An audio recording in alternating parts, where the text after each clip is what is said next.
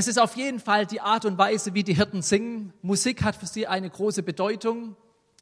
Und grob zusammengefasst handelt das Lied davon, sie singen über einen König, der sie auf dieser Welt erlöst hat und aufgrund dessen sein Name gepreist werden sollte.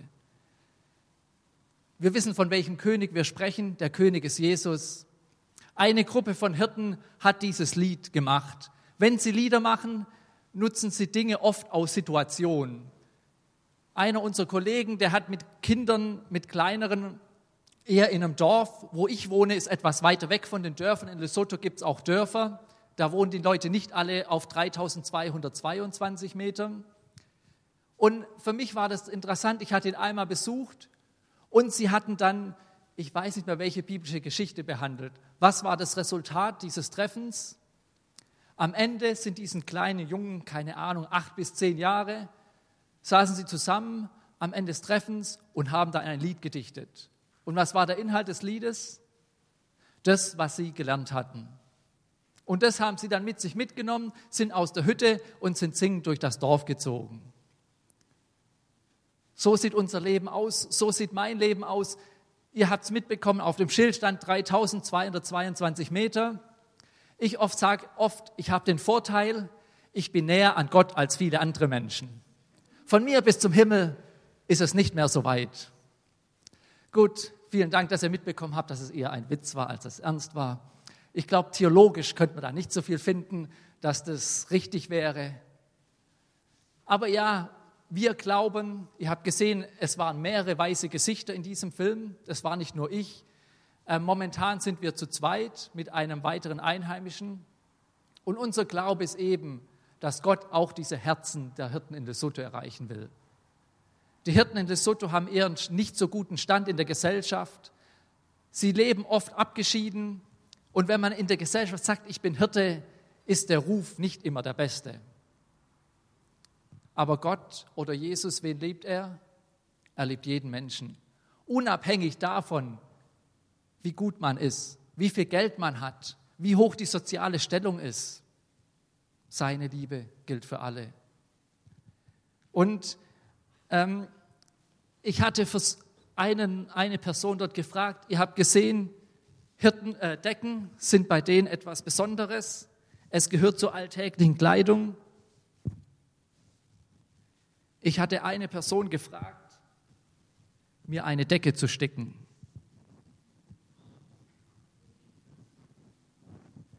Und ich denke, ihr seht alles, um was es geht.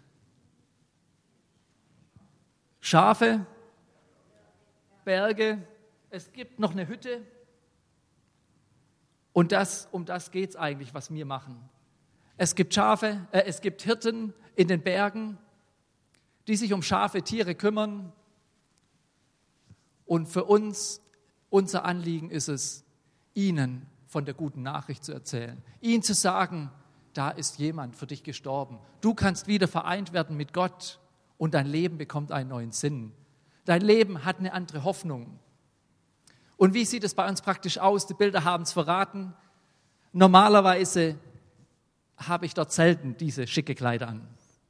Das kommt auch mal vor, aber ähm, als ich angerufen wurde, ob ich hier kommen kann, habe ich gefragt, was soll ich anziehen? Wie macht man das bei euch? Naja, also du kannst eigentlich kommen, wie du willst, war so die Antwort.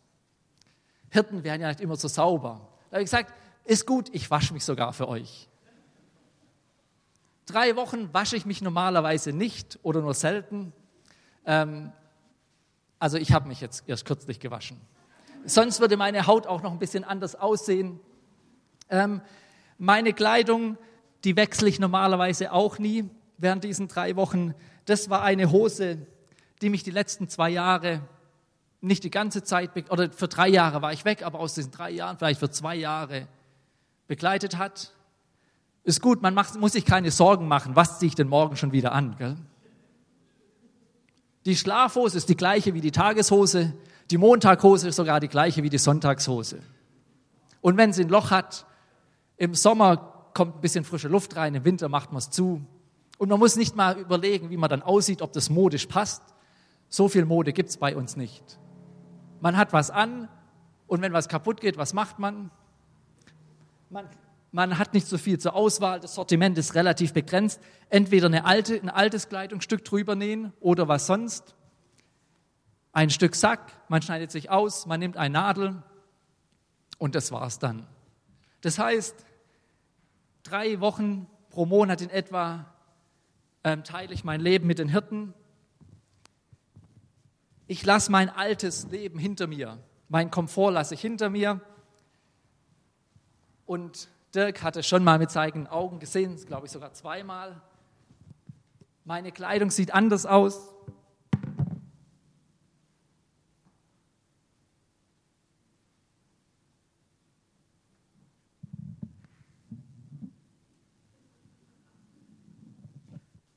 Ich würde vermutlich so vor euch stehen, hätte noch Gummistiefel an, andere Hosen.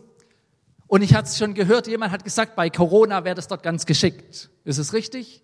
Ich nehme meine Mütze, ich ziehe es nach unten und habe dann alles dabei, was ich brauche. Ähm, nur so, Lesotho offiziell seit diesem Jahr, diese Woche gibt es dort den ersten Corona-Fall. Nach offiziellen Zahlen waren sie bisher immer ähm, bisher davon verschont geblieben. Corona hatten wir nicht zu, damit zu kämpfen, zumindest auch nicht vor meiner Abreise. Und die Mütze, die hat eher die Hilfe bei der Kälte, doch noch etwas Wärme ins Gesicht zu bringen. Ähm, wir können zur nächsten, zur nächsten Präsentation gehen. Es gibt noch mal ein paar Bilder. Das ist die Flagge von Lesotho. Ich weiß nicht, ob ihr sie kennt, vielleicht schon mal gesehen hat, habt. Blau, Weiß, Grün. Was heißt es? Chutzo Pula Nala. Regen, Friede, Wohlstand. Das ist das Motto der Nation.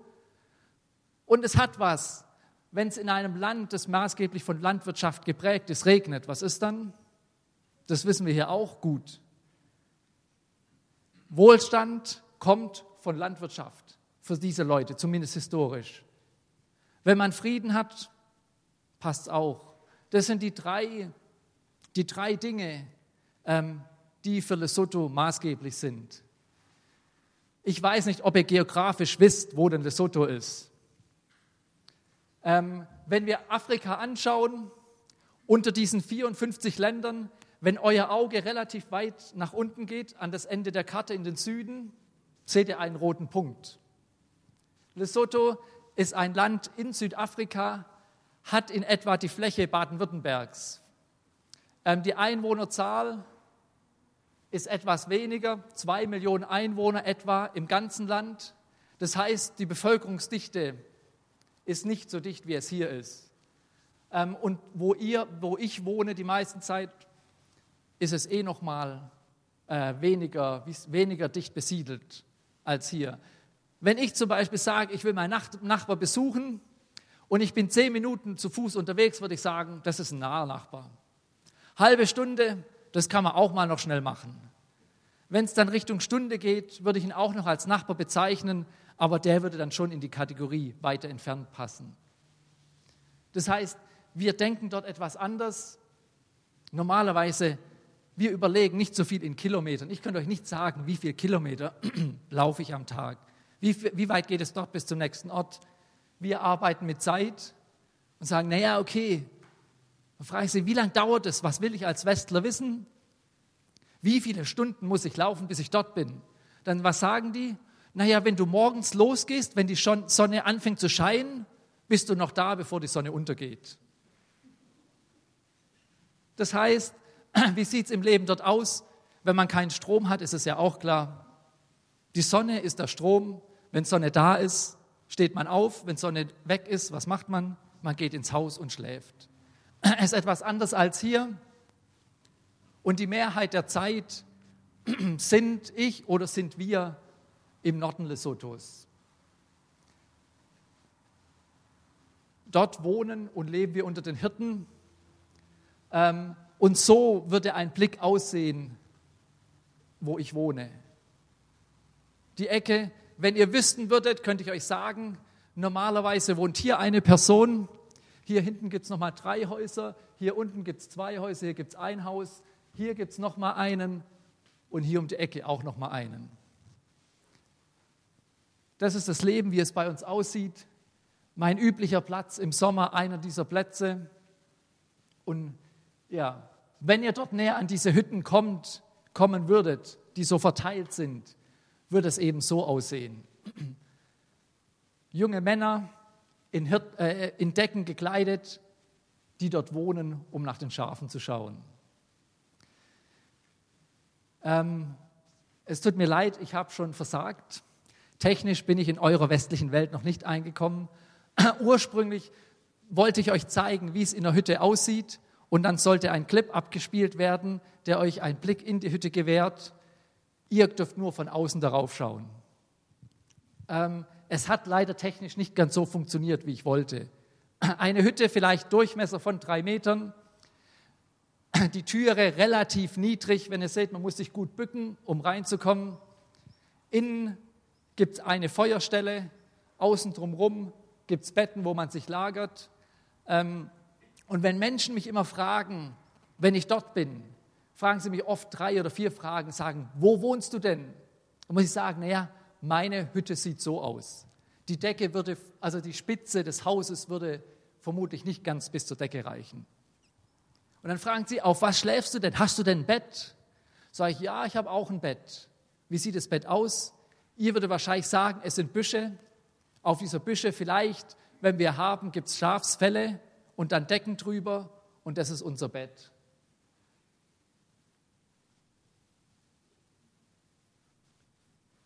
Und das Leben, hatte ich schon mal gesagt, um was geht es?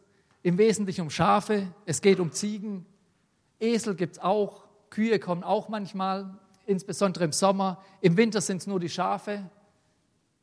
Und dann die nächste Frage, wenn Leute dort zu mir kommen, die fragen, ja, was isst du denn?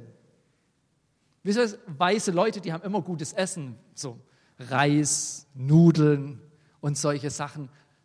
Und dann sage ich, naja, wie mein Essen aussieht, sieht so aus wie das eines Hirtens, eines Hirten. Ihr könnt es im, im Topf sehen. Maismehlbrei, den gibt es immer, morgens und abends. Man muss sich keine Sorgen machen, was man denn morgen schon wieder kochen will. Gell? Der Speiseplan sagt es relativ eindeutig. Gut, die Beilagen können anders aussehen. Im Sommer gibt es Milch, entweder von Kühen, Ziegen oder Schafen, ähm, die geschulte Augen haben. Hier seht ihr Brennnesseln, das ist auch was, was es häufig gibt. Bohnen gibt es manchmal noch, Erbsen können auch dazukommen. Ähm, und dann fragen mich die Leute natürlich auch, wie kochst du denn? Ihr weißen Leute, weißen Leute wisst doch nicht, wie man kocht. Oder mit was kochst du? Da muss ich sagen, naja, ich mache das eben auch so, wie das die Hirten machen. Was machen wir? Wir sammeln Holz. Okay, ihr würdet es vermutlich Büsche nennen. Wir nennen es eher Holz. Dort in den Höhen gibt es keine dicken Bäume. Es alles sieht eher so aus. An manchen Plätzen gibt es noch dickeres, das ist besser. Und manchmal fragen sie mich dann auch, kannst du schon ein Seil flechten? Und wenn ihr auf dieses Bild schaut, könnt ihr hoffentlich sehen, dass ich die Aufnahmeprüfung schon bestanden habe. Wenn man es nicht hat, was macht man? Ähnlich wie beim Flech oder wie beim Flechten von Haaren. Man nimmt drei Stränge von Gras, äh, äh, flechtet es zusammen Irgendwann kommt mal ein Seil raus, dieses kann man benutzen und kann damit das Feuerholz sammeln. Ähm, das ist nochmal ein Bild von diesem Maismehlbrei, der Speise, die es bei uns immer gibt. Gekocht wird über dem, ähm, über dem Feuer. Der Luxus ist eher, wenn man so ein Metallfass hat und dann den Topf drauf tun kann. Das macht es einfacher beim Heizen oder ähm, und selbst im Winter, habt ihr auch gesehen, kann es kalt werden. Wenn man dann Kudung drin hat, dann hat man auch seine Heizung. Das mag bei kalten Nächten auch etwas helfen. Und das ist eigentlich das Bild, das jedes Hirtenherzen höher schlagen lässt, wenn es Fleisch gibt. Es kommt leider nicht so oft vor. Wenn ein Tier verendet, dürfen sie es essen. Ansonsten vielleicht mal an Weihnachten oder zu Ostern erlauben die, vier, die Besitzer der Tiere, sie zu schlachten. Die Hirten sind normalerweise angestellt und in den wenigsten Fällen gehören denen die Tiere selber. Das heißt, ähm, ihr Lohn pro Monat ist vielleicht 40 Euro die Ecke, 40, höchstens 50 Euro. Dafür leben sie eben das ganze Jahr. Sieben, Stunden, äh, sieben Tage in der Woche dürfen sie arbeiten und je nachdem wie in Dauerbereitschaft, 24 Stunden am Stück, je nachdem wie sich die Tiere verhalten. Und was fragen die Leute mich natürlich auch? Na, was machst du denn? Schaust du auch nach Tieren? Und was muss ich sagen? Gelegentlich mache ich das auch. Es kommt vor, dass ich ab und zu alleine mit den Tieren weggehe. Wenn ich bevorzugen kann, sage ich, naja, ich gehe lieber mit jemand anderem mit. Wenn ihr mich als Hirte ähm, anstellen wolltet, würde ich sagen, ich kann schon Dinge, aber jedes Tier mit meinen Augen unterscheiden, ob es zu mir gehört oder nicht zu mir, das ist außerhalb meiner Fähigkeiten. Ein guter Hirte kennt jedes seiner Schafe nur, beim, nur vom Anschauen her. Die Tiere können, keine Ahnung, 200, 300 Meter weggehen. Und wenn ein anderes Tier in der Herde drin ist, dann sagen sie, guck, das ist doch nicht meins. Das auch, oder mein Leben unter den Hirten hat mir auch viele Einblicke gegeben in dieses neutestamentliche Bild oder das biblische Bild von wem? Von dem Hirten und dem Schäfer. Was wird es für uns heißen? Oder vielleicht für euch, für, für mich? Gott kennt uns. Egal wo ich bin, Gott weiß, wo ich bin. Egal was mir auf dem Herzen liegt, Gott weiß es. Schnell kann man sehen, ob es den Tieren gut geht oder nicht gut geht. Wenn ein Tier krank ist, ist es das Tier, worum ich mich am ehesten kümmern muss. Und oft, wenn es auf der Weide schon anfängt, Schwierigkeiten zu haben, weiß es der Hirte oft schnell. Man sieht es einfach. Und das habe ich gedacht, das ist so für mich ein Bild, wo ich denke, wie es auch mit Gott ist und uns Menschen. Gott ist unser Hirte, der sich um uns sorgt. Und ich hatte gedacht, ich will euch drei Geschichten erzählen, die mir in den Sinn gekommen bin, als ich hier eingeladen wurde, was mich ermutigt hat die letzten drei Jahre. Ich könnte euch andere erzählen, aber das war eine Gegebenheit, die habe ich nie verstanden. Es war ein Tag, mein Handy klingelt, die meisten haben eins, und eine Person, die ruft mich an und sagt, mein Name dort ist nicht Tobias, mein Name ist Tabiso. Sagt Tabiso, er hat sich kurz vorgestellt, gesagt, hast du eine Bibel? Ich sage, ja, ich habe eine. Er hat gesagt, ja, ich kenn, wir kennen uns nicht so sehr. Letzten Sommer habe ich im gegenüberliegenden Tal gewohnt und irgendwie hat er von Leuten mitbekommen, dass ich Bibeln habe, dass für mich der Glaube irgendwas bedeutsam ist. Und er hat mich gefragt, gesagt, Tobias, kann ich eine Bibel haben? Ich sagte, ja, kann man schon machen.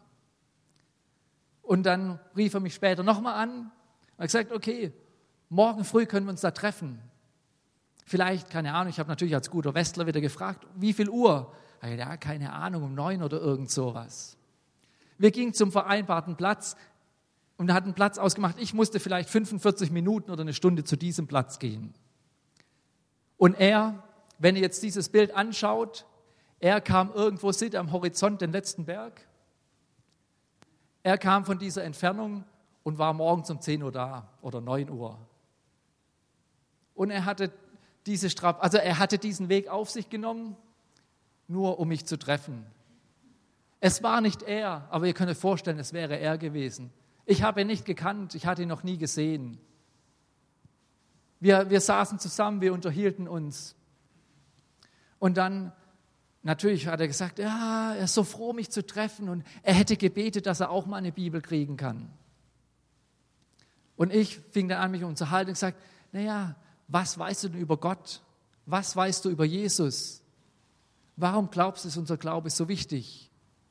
Ich habe mit ihm alles geteilt, was, was ich sagen würde, was wichtig ist. Ich habe gesagt, ja, glaubst du, dass Jesus derjenige ist, der für unsere Sünden gestorben ist? Glaubst du, dass Jesus derjenige ist, der, wie er sagt, der Weg zum Vater ist? Um kurz zu machen, er hat alles bejaht.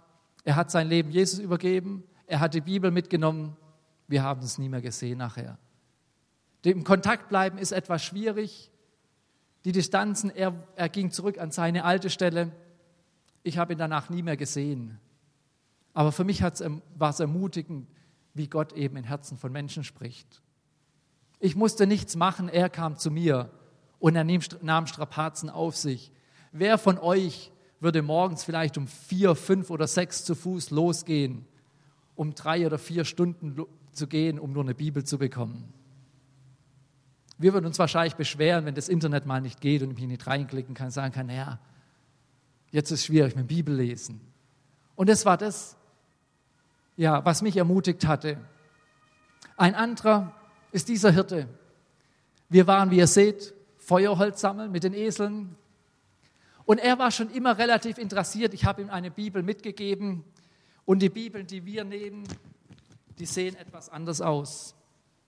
Sehen so aus und haben hinten ein Solarpaneele drauf. Die meisten Hirten sind nicht so gut im Lesen. Das heißt, wir können es anmachen und die Bibel ist so clever, sie kann sogar sprechen.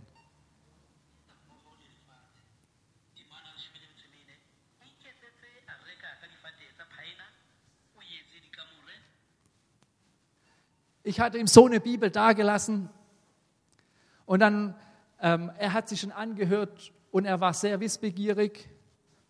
Als wir dann mit den Eseln zurückgehen, haben wir uns unterhalten und dann sind wir auf zwei Geschichten gekommen. Wisst ihr, welche Geschichte er erzählt hatte? 4. Mose 22, wer kennt seine Bibel? Was passiert dort? Na, ist aus seinem Leben. Da war eine Person, wir nennen sie Bileam, die war auf einem Esel unterwegs. Was passierte?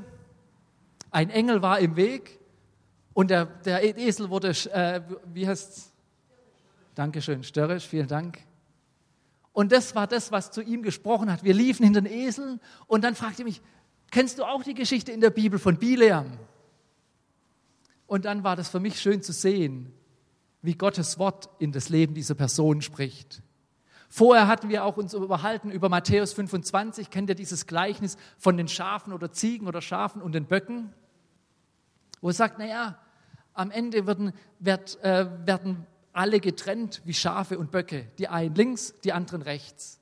Die einen dann, die zu Jesus gehören und die anderen nicht. Und ich hatte das zum Anlass genommen, war auf meinem Herzen mit ihm darüber zu sprechen und sagen, naja, wie sieht es in deinem Leben aus? Auf welche Seite würdest du denn gehören? Bist du ein Schaf oder ein Bock? Bist du zusammen mit Jesus oder nicht mit Jesus? Und was war nachher? Haben wir uns unterhalten und am Ende war die Antwort von ihm ganz für mich interessant und hat mich bewegt. Er hatte dann gesagt, wenn das so ist, dann müssen wir aber diese Nachricht zu anderen bringen. Scheinbar hatte er was begriffen, dass es Christsein nicht nur heißt, für sich zu behalten, sondern wenn diese Nachricht so wichtig ist, dann geht es doch darum, die anderen mit davon zu informieren. Leuten das auch zu sagen, weil wir uns doch alle wünschen würden, dass wir zusammen mit Jesus sind. Das bessere Ende haben, das sich auch auf das Jetzt auswirkt. Und was seht ihr hier? Naja, ich könnte euch viele Geschichten von Schafe erzählen dieses Schaf. Ich war alleine unterwegs mit 100, ich weiß nicht was, 60, 180 Tieren. Und wenn man natürlich alleine unterwegs ist und zurückkommt und nicht alle Tiere vollzählig sind, was ist das für einen Hirten nicht so gut? Dann, dann fragt der Viehbesitzer, was hast denn du heute wieder gemacht? Hast du geschlafen den ganzen Tag? Ich habe dir meine Tiere anvertraut und was machst du mit meinem Besitz? Du kümmerst dich nicht, nicht darum. Für die Viehbesitzer was sind diese Tiere? Nicht nur einfach Tiere, das ist ja auch ihr Leben. Wenn sie die verkaufen, bekommen sie Geld. Wenn sie die Wolle verkaufen, leben sie davon. Das heißt, sie vertrauen in gewisser Weise ihr Einkommen an andere Personen an. So war ich diesen Tag unterwegs mit diesen Tieren und alle die, der ganze Tag lief eigentlich glatt für mich. Es war gut, ich hatte ein gutes Gefühl, und ich war froh, habe ich gedacht, naja, wenn bei mir nichts passiert, das ist gut für mich, gell? dann bleibt der Ärger hinterher aus. Und irgendwie, es war ein, war ein Tal in der Senke und rechts auf dem Tal waren ein bisschen höhere Gräser, die könnt ihr im Hintergrund sehen. Und ich weiß nicht, die Tiere waren weiter unten und ich wollte eigentlich rechts ins Tal gehen, weiter unten kreuzen, aber irgendwie in mir was ließ mir keinen Frieden, unten weiter zu gehen. Ich ging weiter oben und wisst ihr, was ich fand?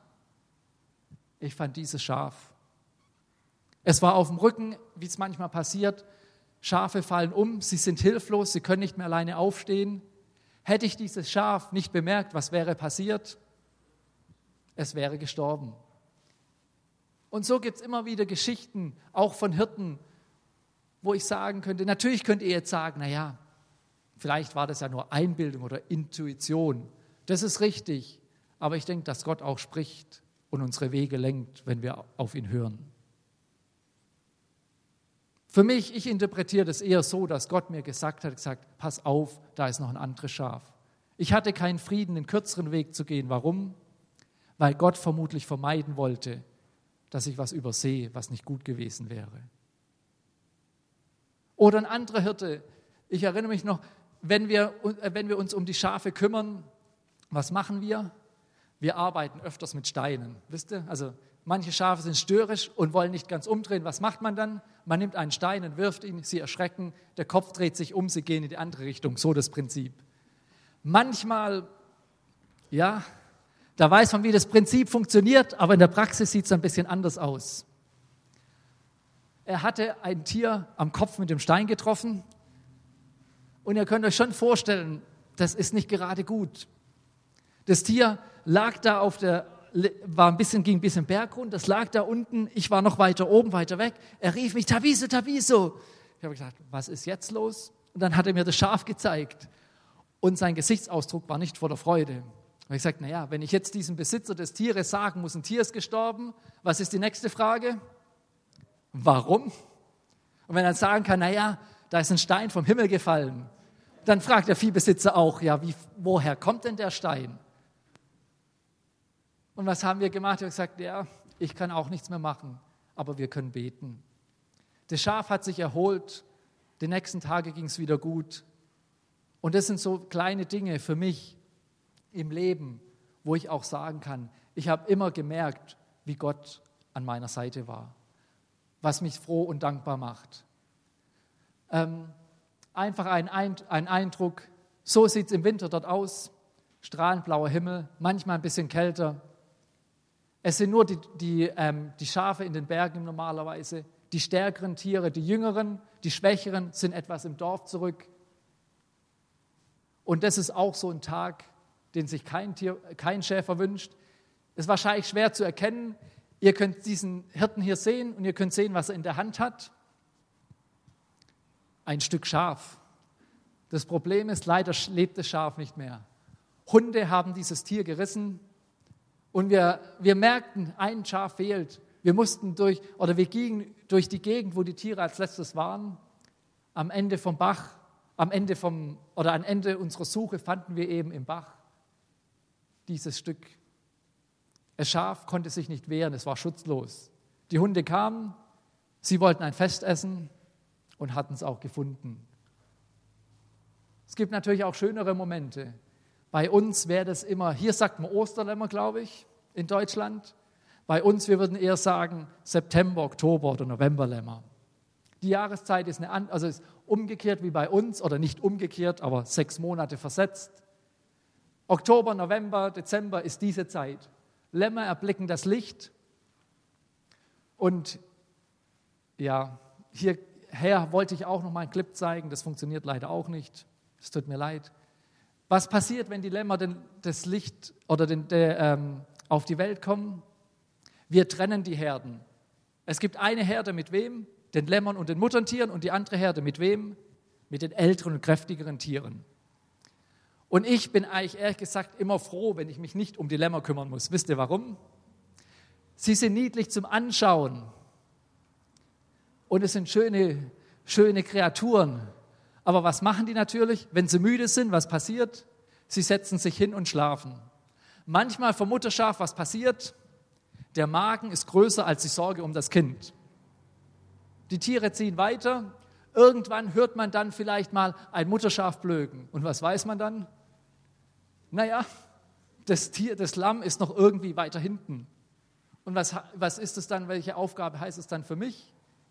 Naja, wenn ich das Lamm dort lasse, Schakale gibt es, was, über was freuen die sich? Na, die freuen sich auch über Fleisch.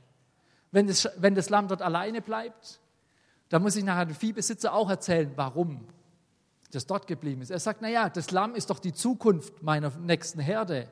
Warum kümmerst du dich nicht darum? Deswegen war ich immer sagen, wenn ich die, wenn ich die äh, Herde mit den Lämmern nicht beaufsichtigen musste, war das das, was ich bevorzugt hätte oder habe. Was gehört zum Hirtenalltag dazu? Versorgen, verarzten ist genauso Bestandteil, wie wenn man sagen würde, naja, ab und zu gehen halt Schafe doch mal ihre eigenen Wege. Man muss sich auf die Suche machen, man muss sie wieder zurückbringen und das ist das, was auch dazugehört. Ansonsten das Hirtenleben auch seine schönen Seiten hat. Wir nennen es, oder Sie nennen es mal Rabaraba. Hier wird man es wahrscheinlich Mühle als Mühle bezeichnen. Die Gemeinschaft unter den Menschen ist relativ groß. Ähm, äh, sie spenden, oder wie jeder Mensch auch, sie sind nicht gerne alleine. Gemeinschaft hat einen großen Stellenwert und wenn man irgendwie kann, legt man den, die, ähm, oder verbringt man am Tag doch viel Zeit gemeinsam. Sie haben andere Fähigkeiten. Ich weiß nicht, ob ihr erkennt, was das sein soll. Falls nicht, die Lösung sieht so aus. Ähm, viele wissen, wie man Hüte macht aus Gras. Relativ einfach, aber doch schön. Sie nehmen es manchmal als zusätzliche Einnahmequelle und verkaufen es dann an der Straße, wenn irgendwie welche Autos in der Nähe vorbeifahren und hoffen so ihr Gehalt aufzubessern. Hier könnt ihr sehen, was auch zum Hirtenleben dazugehört. Standardschuhe sind Gummistiefel. Normalerweise würde ich sagen, ich hatte ein, mein Gummistiefelpaar hielt in etwa ein Jahr lang. Und was macht man, wenn sie müde werden? Man flickt sie. Ein anderes, Gummi, äh, ein anderes Stück von einem alten Gummistiefel, ein heißes Eisen findet man ja auch irgendwie, wenn man mit, Ding, wenn man mit Feuer kocht. Man schmelzt die Teile zusammen und dann kann der Gummistiefel doch noch mal schnell für ein oder zwei, drei, vier, fünf, sechs Monate länger halten. Die Hirten sind viel zu Fuß unterwegs, aber dennoch, auch wenn das Leben eher einfach ist, man weiß sich zu helfen. Ähm, hier, ihr seht eine Gitarre, ein Hirte, der singt. Gerne hätte ich auch äh, gehabt, dass ihr gehört hättet, was er singt. Aber ihr wisst ja, meine technischen Fähigkeiten haben leider versagt. Ähm, ihr müsst es jetzt euch vorstellen, als ob er singen würde. Gitarre, ein, irgendein Klammkörper ist irgendwas aus Metall, ein Holzstück als Hals und an Seiten findet man auch meistens irgendwo was, was sich verwenden lässt. Und das wird als Musikinstrument verwendet. Ansonsten die Gastfreundschaft ist relativ hoch. Diesen Hirten hatte ich gesagt, ich komme bei dir, kann ich bei dir übernachten. Was hatte er gemacht? Ich sagte, naja, zum ordentlichen Essen gehört bei denen auch Fleisch. Das heißt, vor meiner Ankunft war er mit seinen Hunden unterwegs und hat Fleisch besorgt. Ich weiß nicht, ob ihr das Fleisch essen wollt, würdet. Das ist vielleicht wie weiß nicht, ein Murmeltier, wird man es vielleicht hier in Deutschland bezeichnen.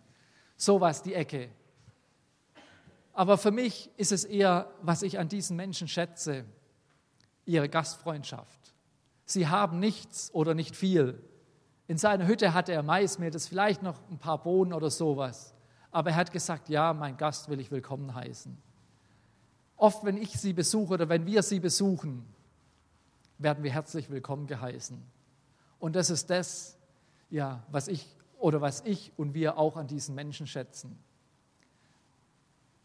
Das war ein Einblick und ich merke, ich bin schon zu afrikanisch geworden. Wisst ihr warum? Ich rede und die Zeit geht vorbei und wir kommen nicht ans Ende.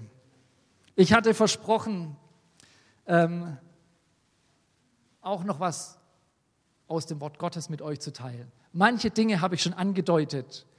Und vielen Dank für eure Geduld. Ähm, ich versuche es kurz zu machen, wenn das okay ist. Ich will eine, eine Passage nehmen, die auf unserem Kirchenkalender jetzt in dieser Zeit vielleicht ran, äh, anstehen würde, zwischen Ostern und Himmelfahrt. Es handelt von einem Mann, manche Leute würden ihn vielleicht ein bisschen als impulsiv bezeichnen wenn man auf seinen Charakter schaut. Oder als offen, ebenso eher intuitiv handelnd. Und vor Ostern, was hatte diese Person gemacht? Sie hatte Jesus dreimal verleugnet. Wisst ihr, von wem wir sprechen? Petrus, genau. Jesus hatte seine Jünger zusammengeholt, die Menschen, mit denen zusammen waren, hat gesagt, langsam kommt die Zeit oder bald muss ich von euch gehen. Und dann, was sagt er auch? Ihr werdet mich verleugnen. Was sagte dieser Petrus? Wenn es alle machen, ich mache sicherlich nicht. Ich werde immer bei dir bleiben. Was war das Resultat am Ende? Wisst ihr auch? Naja, die Worte haben nicht ganz so mit, mit den Aktionen oder mit den Taten zusammengepasst. Als es eng wurde, was machte Petrus? Als er gefragt wurde dreimal, du warst doch auch mit diesem Jesus zusammen. Sagte, nein, den kenne ich nicht. Die zweite Frage, aber du, du bist doch einer, der mit diesem Jesus gegangen ist. Was sagte er? Nein, ich kenne ihn doch nicht. Das dritte Mal das Gleiche. Jesus hatte ihm vorher gesagt, bevor der Hahn kräht, was passiert? Du wirst mich dreimal verleugnet haben. Das war diese Situation dieses Mannes und sein Charakter ging da vielleicht mit ihm durch. Charakter zu haben ist kein Problem. Jeder Mensch hat einen Charakter und jedes Schaf hat einen Charakter. Es gibt diese Schafe, die immer vorwegrennen, die ich nicht so mag. Warum? Weil dann die langsam hinterher sind, die anderen sind schon um die Ecke und ich soll noch den Überblick haben. Das war einmal, wir hatten zwei Schafherden zusammengetan. Und was war das? Sie hatten un unterschiedliche Fressstile. Wisst ihr, wie ich das meine? Die eine Herde wusste eine Stelle, wo sie hin wollte, weil es dort viel frisches Gras gab. Die zweite Herde, die wusste es nicht. Was, was passierte? Die erste Herde, die rannte vorweg. Die zweite Herde ging hinterher, aber langsamer. Und dann stand ich mit diesem Hirten da und naja, ich war nicht so begeistert. Wisst ihr warum? Je schneller die Tiere laufen, desto weiter weg gehen sie. Je weiter weg sie gehen, desto weiter muss ich gehen. Das heißt, wenn sie näher sind, ist es besser für mich, es ist bequemer. Und da habe ich zu ihm gesagt, schau dir doch die Tiere vorne an. Die rennen einfach vorweg und sehen das Gras gar nicht mehr, das da ist. Und dann habe ich ihn gefragt, kennst du dieses Bild in der Bibel, wo Jesus, oder manchmal sagt Jesus, ich bin der gute Hirte und ihr seid die Schafe. Und was glaubst du, was es hier bedeuten könnte? Was war seine Antwort? Ja, das stimmt schon. Hier gibt es eigentlich viel Gras. Für die Tiere hätte es genügend. Aber wer leitet sie? Ihr Kopf, was sie im Kopf haben, bestimmt, wo sie hinwollen. Ihr Charakter, das, was sie antrainiert haben, bestimmt, wo sie hingehen. Sie übersahen das ganze gute Gras, das da noch da war. Wohin rannten sie? nur an die eine Stelle, die sie kannten und die sie mochten. Da habe ich auch gedacht, ja, vielleicht ist es manchmal wie mit uns Menschen. Es steht was neben uns, was Gott für uns bereitet hat. Wir können es nicht sehen. Warum? Weil wir uns selber im Weg sind. Petrus, eigentlich manchmal habe ich gedacht, Gott zu widersprechen ist nicht die beste Idee.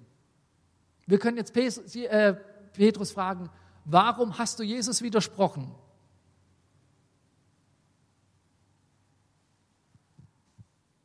Wir wissen es nicht. Eines Tages vielleicht können wir ihn fragen. Und dann wollte ich jetzt zum Text von heute kommen, Johannes 21, 15 bis 18. Als sie nun gefrühstückt hatten, spricht Jesus zu Simon Petrus, Simon, Sohn des Johannes, liebst du mich mehr als dieses, äh, als diese? Er spricht zu ihm, ja, Herr, du weißt, dass ich dich lieb habe. Spricht er zu ihm, weide meine Lämmer. Wieder spricht er zum zweiten Mal zu ihm, Simon, Sohn des Johannes, liebst du mich? Er spricht zu ihm, ja, Herr, du weißt, dass ich dich lieb habe. Spricht er zu ihm, hüte meine Schafe. Er spricht zum dritten Mal zu ihm, Simon, Sohn des Johannes, hast du mich lieb? Petrus wurde traurig, dass er zum dritten Mal zu ihm sagte, hast du mich lieb? Und er sprach zu ihm, Herr, du weißt alles. Du erkennst, dass ich dich lieb habe. Jesus spricht zu ihm, weide meine Schafe. Diese Worte Jesu an Petrus, weide meine Lämmer. Was sagt es aus über Jesus Vertrauen in ihn? Ich habe euch ein bisschen was über Lämmer erzählt nebenher und über Schafe. Was ist es mit Schafen? Wie sehen Schafe aus? Schafe alleine können nicht überleben. Sie sind hilflos, sie sind schutzlos, sie sind orientierungslos. Lämmer so oder so. Was sagt, was sagt Jesus zu Petrus? Weide meine Lämmer. Er sagt, ich vertraue dir alles an, was ich habe, obwohl du vorher versagt hattest. Was passierte vorher? Dreimal kam die gleiche Frage. Hast du mich lieb? Hast du mich lieb und hast du mich lieb?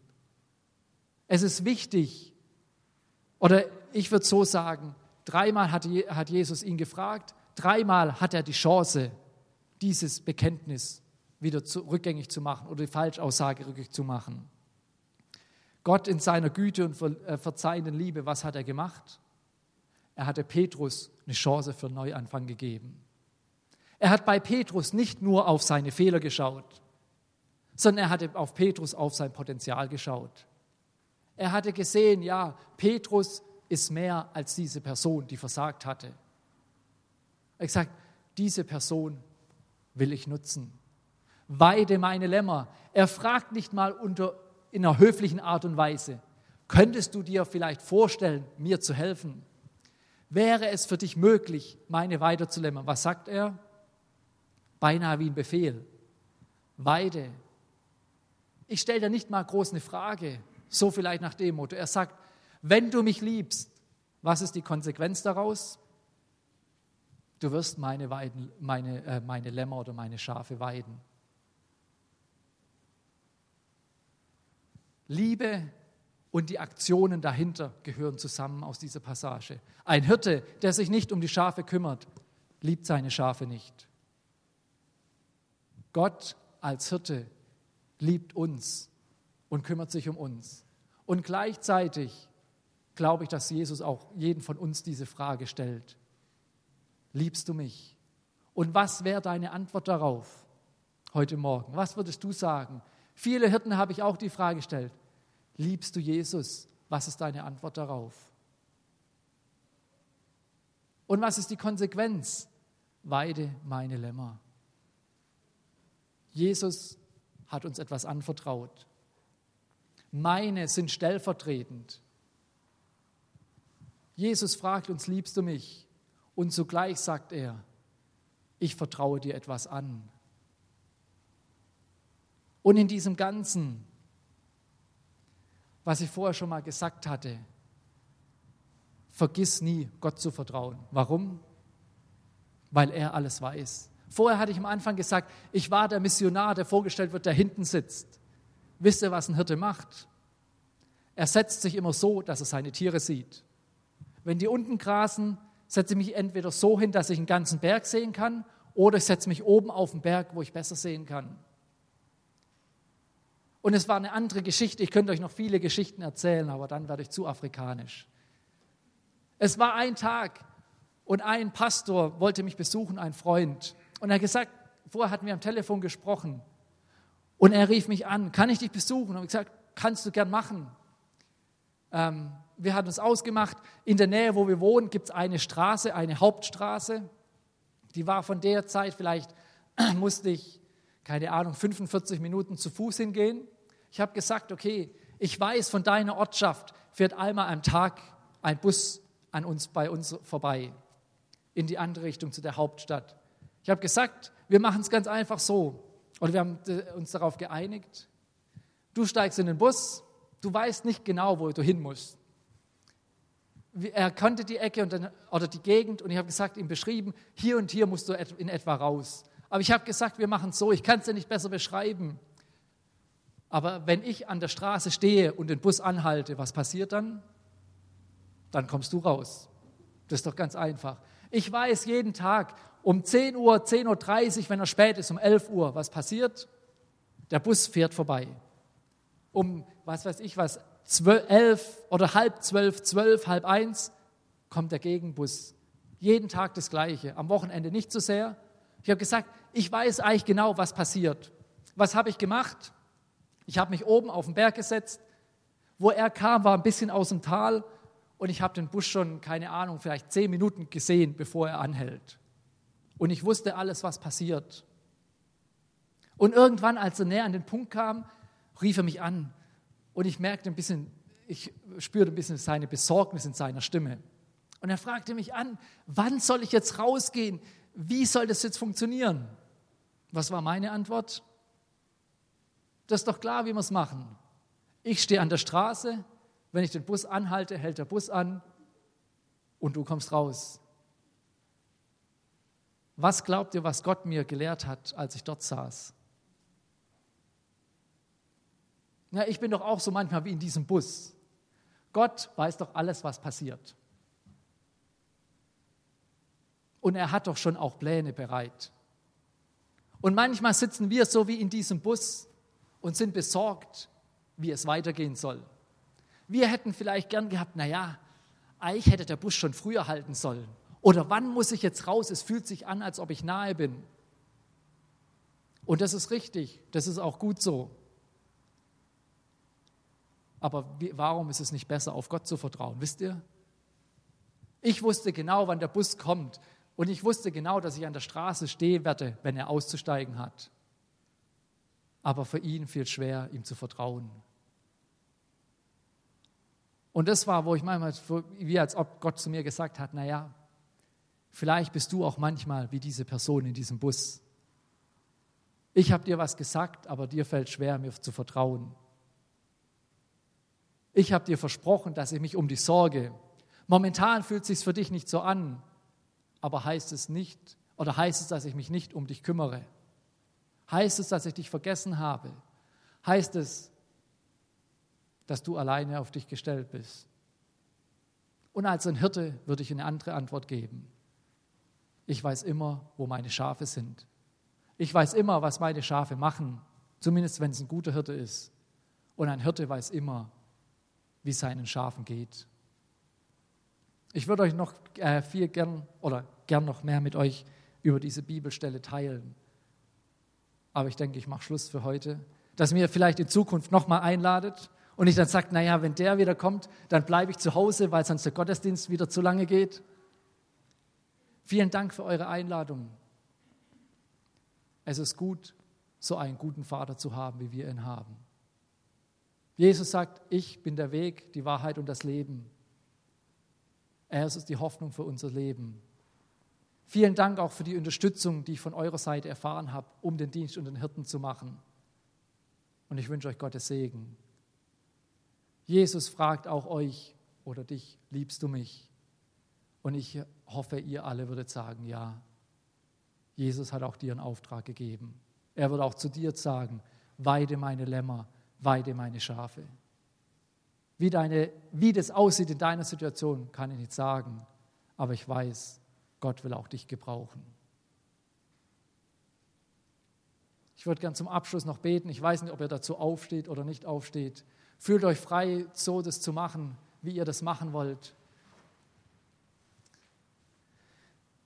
Herr Jesus, ich danke dir, dass wir wissen dürfen, dass du ja unser guter Hirte bist. Du bist dieser Hirte, der sich um uns kümmert. Du bist dieser Hirte, der sich um uns sorgt. Danke, dass du ja dieses Vertrauen in uns gelegt hast, dass du zu uns sagst, weide meine Lämmer, weide meine Schafe. Danke, dass wir ein Teil sein dürfen in deinem, in deinem Reich. Danke, dass du, du uns verwenden willst und dass du uns überhaupt verwenden kannst. Jesus, ich danke dir für ja, all das, was du den Hirten in Lesotho getan hast. Danke für ja, jeden einzelnen Hirten, der den Weg zu dir gefunden hat. Danke für, ja, wie du uns verwenden konntest und danke für jeden Einzelnen hier. Und ich bitte ja, ich bete für deinen Segen um jede Person hier. Ich bete für deinen Schutz und ich bete ja, dass sie einfach erfüllt sind von deiner Liebe, von deiner Stärke jeden Tag aufs Neue. Auch in dieser Zeit, die vielleicht anders ist als sonst. Ja, dass wir einfach wissen dürfen, dass du da bist, weil du es uns versprochen hast. Ich danke dir. Amen.